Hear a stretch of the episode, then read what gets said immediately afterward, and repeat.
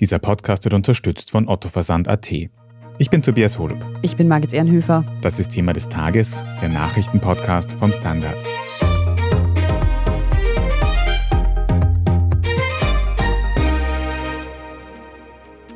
Der ukrainische Innenminister Monastirski ist bei einem Hubschrauberabsturz nahe Kiew ums Leben gekommen.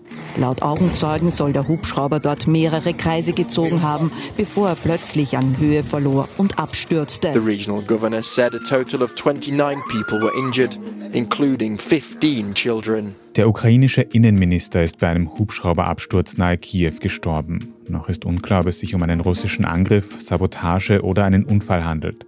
Neben der menschlichen Tragödie könnte dieses Ereignis jetzt auch größere Folgen für den Krieg in der Ukraine haben. Dabei gehen die Kämpfe dort seit dem Jahreswechsel unvermindert weiter. Erst am vergangenen Wochenende hat eine russische Rakete ein Wohnhaus im ostukrainischen Dnipro zerstört. Dabei sind unzählige Menschen ums Leben gekommen. Wir sprechen heute darüber, welche gesicherten Informationen es über den Hubschrauberabsturz nahe Kiew gibt. Wir fragen nach, welche Folgen der Tod des ukrainischen Innenministers haben könnte. Und wir besprechen, ob Russland den Krieg bald noch weiter eskalieren wird. Bianca Blei aus der Standard Außenpolitik Redaktion. Aus der Ukraine wurde heute ein Helikopterabsturz gemeldet, bei dem auch der ukrainische Innenminister ums Leben gekommen sein soll. Was weiß man denn bisher über diesen Absturz? Die Informationen tröpfeln noch immer herein. Das, was wir aber bis jetzt sicher wissen, ist, dass es sich um einen Helikopter des Rettungsdienstes gehandelt hat, also der dem Innenministerium, dem ukrainischen, gehört und der war auf dem Weg zu einem Frontabschnitt mit den eben genannten Innenminister. Er ist über Brovary abgestürzt. Das ist eine Vorstadt von Kiew, also nicht weit von der Hauptstadt entfernt und das gleich neben einem Kindergarten. Den dürfte er auch vorher noch gestreift haben, das Gebäude. Der Absturz eignete sich so um halb neun in der Früh und es waren schon Kinder und Betreuerinnen in der Einrichtung. Insgesamt sind mehr als ein Dutzend Menschen bei dem Unglück ums Leben gekommen. Die Opferzahlen haben sich heute irgendwie im Laufe des Tages ein wenig verändert. Die Behörden haben das eine gesagt, Zelensky dann nachher was anderes. Das, was aber sicher ist, ist, dass sich neun Menschen im Helikopter befunden haben. Die sind alle tot und mehrere Opfer waren am Boden. Unter den Toten sind auch Kinder sowie das Führungsteam des Innenministeriums, wie der erwähnte Minister, sein Stellvertreter und auch ein Staatssekretär. Wenn jetzt in einem Land, in dem Krieg herrscht, ein Helikopter mit hochrangigen PolitikerInnen abstürzt, dann ist der erste Gedanke, den man hat, natürlich so ein bisschen, ist der abgeschossen worden von russischer Seite.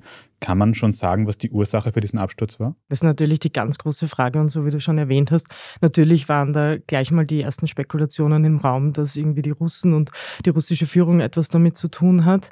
Man muss gleich vorausschicken, wir wissen es nicht. Also Stand jetzt und wir nehmen kurz vor halb drei am Mittwoch auf, am Nachmittag, wissen wir einfach nicht, was der Grund für den Absturz war. Möglich ist natürlich, dass die russische Seite etwas damit zu tun hat. Dann könnte es ein Sabotageakt gewesen sein, also dass am Helikopter selbst schon zuvor geschraubt worden ist. Aber auch ein Unfall ist natürlich möglich. Um russische Raketen zu entgehen, fliegen die Helikopter im Moment sehr tief über dem Boden, also in sehr geringer Höhe. Und es war am Mittwochmorgen an der Absturzstelle auch noch recht dunkel und nebelig zum Zeitpunkt des Absturzes. Augenzeugen berichten, dass der Helikopter gekreist haben soll und der Pilot offenbar sich auch das Gebäude gezielt ausgesucht hat. Dort gab es offenbar noch ein zehnstöckiges Gebäude, das er auch hätte treffen können. Also es sind irgendwie mehrere Varianten, die im Raum stehen, aber Gewissheit haben wir eben noch keine. Bei dem Helikopter selbst, das was wir auch wissen, das war ein Airbus H225. Das Modell trägt auch den einfacher auszusprechenden Namen Super Puma. Und erst 2018 war er Teil einer Lieferung an das ukrainische Innenministerium von Airbus. Die wurden für Such- und Rettungseinsätze, Polizeimissionen und andere staatliche Flüge angekauft von der Ukraine. Es gab aber mit diesem Modell auch schon Sicherheitsbedenken früher. Die Europäische Agentur für Flugsicherheit hat 2016 nach mehreren Abstürzen des Vorgängermodells zwischenzeitlich ein Flugverbot verhängt. Man muss aber dazu sagen, dass das noch im selben Jahr auch wieder aufgehoben worden ist. Also mit diesem Helikoptermodell, wo es schon mal Probleme gegeben hat mit den schwierigen Flugbedingungen, wirklich eine sehr unübersichtliche Lage im Moment. Kann man denn irgendwie einschätzen, ab wann wir mit gesicherten Informationen rechnen können? Die ukrainischen Behörden haben nun eine Untersuchungskommission eingerichtet. Diese soll mit Luftfahrtfachleuten bestückt werden. Aber ein Sprecher der ukrainischen Luftwaffe hat schon vorausgeschickt, dass man mit einem Ergebnis sicher nicht in ein, zwei Tagen rechnen kann, dass so etwas einfach Zeit braucht, so einen Flugzeugabsturz oder Hubschrauberabsturz wie in dem Fall aufzuarbeiten. Und das wird eben noch mehrere Tage in Anspruch nehmen, bis da ein Bericht vorliegt. Sobald es genauere Informationen gibt, werden wir natürlich berichten, unter anderem auf der Standard.at. Wir werden jetzt dann aber gleich noch darüber sprechen, welche Auswirkungen der Tod des ukrainischen Innenministers auf den Krieg in der Ukraine haben könnte. Nach einer kurzen Pause bleiben Sie dran. Was reimt sich auf Möbel? Otto. Was auf Mode? Otto. Was auf Technik? Otto. Und was auf Sale? Otto. Jetzt auf ottoversand.at die neuesten Sale-Artikel entdecken und dabei richtig sparen. ottoversand.at. Finde ich gut. Frisst die Inflation mein Erspartes auf? Soll ich mein Geld in Aktien stecken? Und wie funktionieren eigentlich Kryptowährungen? Im neuen Standard-Podcast Lohnt sich das? sprechen wir über alles rund ums Thema Geld und Geldanlage. Wie man in Aktien investiert und was genau hinter einem NFT steckt, im Gespräch mit ExpertInnen gehen wir jede Woche diesen und vielen weiteren Fragen auf den Grund. Lohnt sich das? Der Standard-Podcast über Geld findet ihr auf der Standard.at und überall, wo es Podcasts gibt. Bianca, in diesem schrecklichen Angriffskrieg sterben jeden Tag Menschen und natürlich ist jedes dieser Leben gleich viel wert. Jetzt geht es aber doch um einen hochrangigen Politiker, der hier ums Leben gekommen ist. Das hat dann auf einer anderen Ebene nochmal Bedeutung. Was könnte denn dieser Tod des Innenministers nun für den Krieg bedeuten? Also Denis Monastirski, der ukrainische Innenminister, der heute gestorben ist, war ein enger Vertrauter des ukrainischen Präsidenten Volodymyr Zelensky. Er war auch von Anfang an immer an seiner Seite. Der 42-Jährige ist sicher der bis dato höchstgestellte ukrainische Vertreter, der während dieses Angriffskriegs gestorben ist.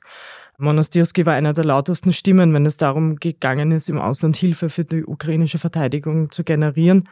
Und er hat auch in zahlreichen Interviews immer wieder die humanitäre Katastrophe in seinem Land beschrieben und hatte auch recht viel Spenden und Hilfe aus dem Ausland generiert.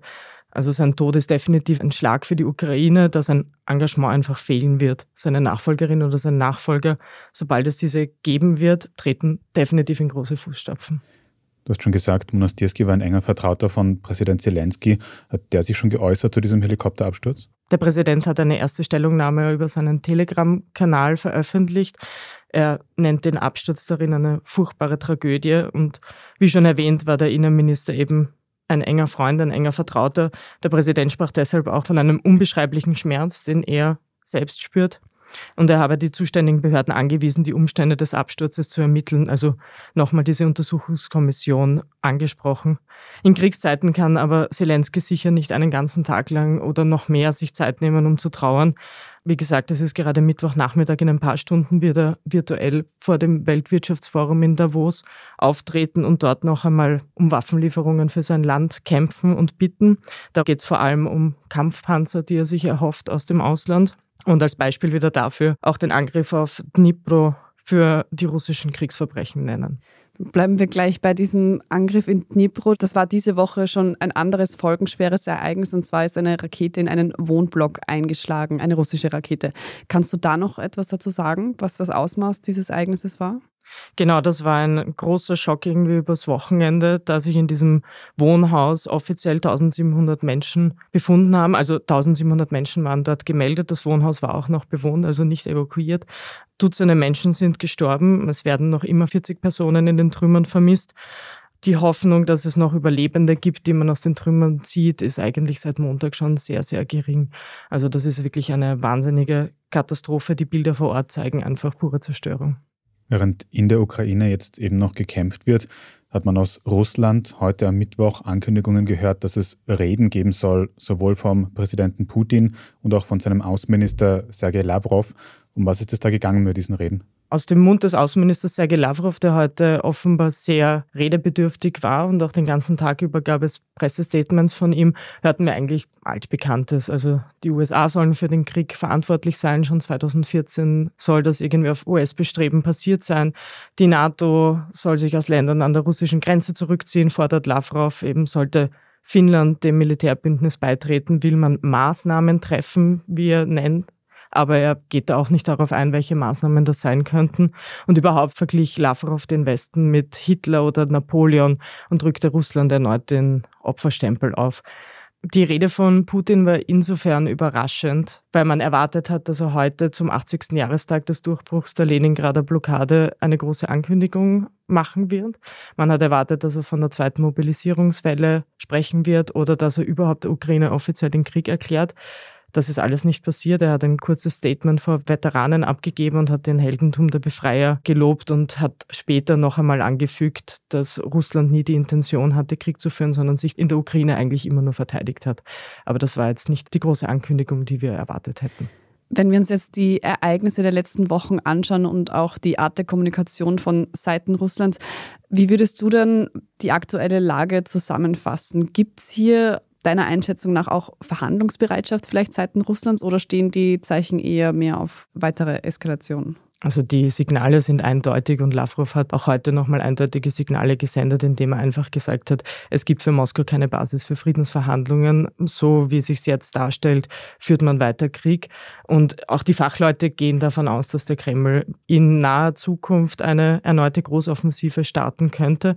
Kurz vor Silvester ließ Präsident Wladimir Putin die Wehrpflicht erhöhen, hat das Verteidigungsministerium beauftragt, die Zahl der Soldaten von 1,15 Millionen auf 1,5 Millionen zu erhöhen. Der neue Befehlshaber, der für die Ukraine zuständig ist, ist ein enger Kreml-Treuer. Das heißt, das alles deutet darauf hin, dass es eine weitere Aggression von Seiten Russlands geben wird und bei Weitem keine Friedensverhandlungen im Raum stehen. Wie genau es hier weitergehen wird, das lesen Sie natürlich wie immer auf der Standard.at auch im Live-Ticker mit. Und da erfahren Sie natürlich auch, sobald wir neue Informationen über den Hubschrauberabsturz haben. Vielen Dank dir erst einmal, Bianca Blei, für die erste Einschätzung dazu. Danke euch. Wir sprechen jetzt dann in unserer Meldungsübersicht gleich noch darüber, warum es keine weiteren ÖVP-U-Ausschusssitzungen mehr geben dürfte. Wenn Ihnen diese Folge von Thema des Tages aber bisher schon gefallen hat, dann abonnieren Sie uns gerne dort, wo Sie Ihre Podcasts am liebsten hören. Und wenn Sie uns darüber hinaus noch unterstützen wollen, dann können Sie das zum Beispiel mit einer guten Bewertung tun oder wenn Sie uns für den Ö3 Podcast Award nominieren. Das geht noch bis zum 4. Februar. Wir freuen uns über jede Unterstützung. Wir sind gleich zurück. Was reimt sich auf Möbel? Otto. Was auf Mode? Otto. Was auf Technik? Otto. Und was auf Sale? Otto. Jetzt auf ottoversand.at die neuesten Sale-Artikel entdecken und dabei richtig sparen. ottoversand.at. Finde ich gut. Ich bin die Franziska. Ich bin der Martin. Und wir wollen besser leben. Lohnt sich 10.000 Schritte zu gehen jeden Tag? Ist das Großraumbüro wirklich so schlecht wie sein Ruf? Spoiler, ja. Bringt's was, Intervall zu fassen? Wir fragen die, die es wirklich wissen und probieren es auch gleich selber aus. Bei Besser Leben, jeden Donnerstag eine neue Folge. Und hier ist, was Sie heute sonst noch wissen müssen. Erstens, der ÖVP-Korruptions-U-Ausschuss hat heute Mittwoch nicht wie geplant getagt. Er konnte deshalb nicht zusammenkommen, weil im Voraus nicht alle Parteien das notwendige Rundlaufdokument unterschrieben hatten. Konkret hat die Unterschrift der ÖVP gefehlt. Der U-Ausschussvorsitzende und ÖVP-Politiker Wolfgang Sobotka hat das als bedauerlich beschrieben, genau erklärt hat er das Vorgehen seiner Partei allerdings auch nicht. Die anderen Parlamentsparteien haben das Vorgehen scharf kritisiert. FPÖ-Fraktionsführer Christian Hafenecker hat etwa spekuliert, der Grund könnte im laufenden Wahlkampf der niederösterreichischen ÖVP liegen. Durch den heute entfallenen Termin werden jetzt auch weitere U-Ausschusssitzungen unwahrscheinlich. Es dürfte also auch nicht wie geplant zu einer zweiten Vorladung von Thomas Schmid kommen. Zweitens, es gibt eine Einigung im Millionenstreit zwischen der Stadt Linz und der BAWAG. Laut dem Linzer Bürgermeister hat die Stadt im Rechtsstreit einen Vergleich erzielt und wird 12 Millionen Euro an die BAWAG zahlen. Im Prozess ging es um Swap-Geschäfte, bei denen die Stadt mehrere hundert Millionen Euro verloren hatte. In Linz wollte man nicht zahlen und die BAWAG hat das Geld eingeklagt, woraufhin das Handelsgericht entschieden hat, dass das ganze Finanzgeschäft wegen fehlender Genehmigungen nicht gültig war. Der darauf folgende Streit um Schadenersatz dürfte mit dem Vergleich jetzt endgültig beendet werden. Und drittens, es hätte ein nettes Get-Together mit Schnee, Spaß und Sport werden können. Die Außenwirtschaftskammer hatte UnternehmerInnen Ende Jänner zum Langlaufen geladen. Weil sich das Sportevent aber an österreichische Unternehmen mit Präsenz oder geschäftlichen Interessen in Russland richtete und außerdem in der Nähe von Moskau geplant war, hagelte es Kritik in sozialen Medien. Dass österreichische Unternehmen trotz des russischen Angriffskriegs in der Ukraine nach wie vor in Russland tätig sind, das sorgt ja schon länger für Debatten. Zahlreiche internationale Konzerne haben Russland verlassen oder ihre Geschäfte dort eingestellt. Für viele österreichische Unternehmen gilt das aber eben noch immer nicht, zum Beispiel die Raiffeisenbank International. Das Langlauf-Netzwerktreffen wurde mittlerweile abgesagt, man entschuldigt sich für das unglücklich gewählte Setting. Gesponsert hätte das Event übrigens Fischer Ski, ebenfalls ein österreichisches Unternehmen, das nach wie vor am russischen Markt präsent ist. Alles weitere zum aktuellen Weltgeschehen lesen Sie wie immer auf der Standard.at. Wenn Sie jetzt noch nicht genug von Standard Podcasts haben, dann kann ich Ihnen sehr unseren Schwester-Podcast Lohnt sich das empfehlen. In der aktuellen Folge geht es darum, was man tun kann, damit man im Alter noch immer genug Geld zum Leben hat. Lohnt sich das, hören Sie überall, wo es Podcasts gibt, zum Beispiel auf Spotify oder Apple Podcasts. Falls Sie dem Podcast-Ressort irgendetwas sagen wollen, dann schreiben Sie uns sehr gerne an podcast.derstandard.at eine Mail. Und wenn Sie unsere journalistische Arbeit hier beim Standard unterstützen möchten, dann können Sie das ganz einfach tun, indem Sie ein Standard-Abo kaufen. Oder wenn Sie diesen Podcast über Apple Podcasts hören, dann können Sie dort auch für ein Premium-Abo bezahlen. Dann hören Sie Thema des Tages auch ganz ohne Werbung. Und wie vorhin schon kurz angesprochen, können Sie uns auch für den Ö3 Podcast Award nominieren. Darüber würden wir uns sehr freuen. Den Link dazu finden Sie auch in den Show Notes. Ich bin Margit Ehrenhöfer. Ich bin Tobias Holub. Danke fürs Zuhören und bis zum nächsten Mal.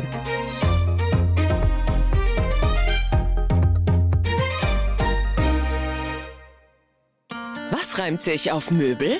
Otto. Was auf Mode? Otto. Was auf Technik? Otto. Und was auf Sale? Otto. Jetzt auf ottoversand.at die neuesten Sale-Artikel entdecken und dabei richtig sparen. ottoversand.at. Find ich gut.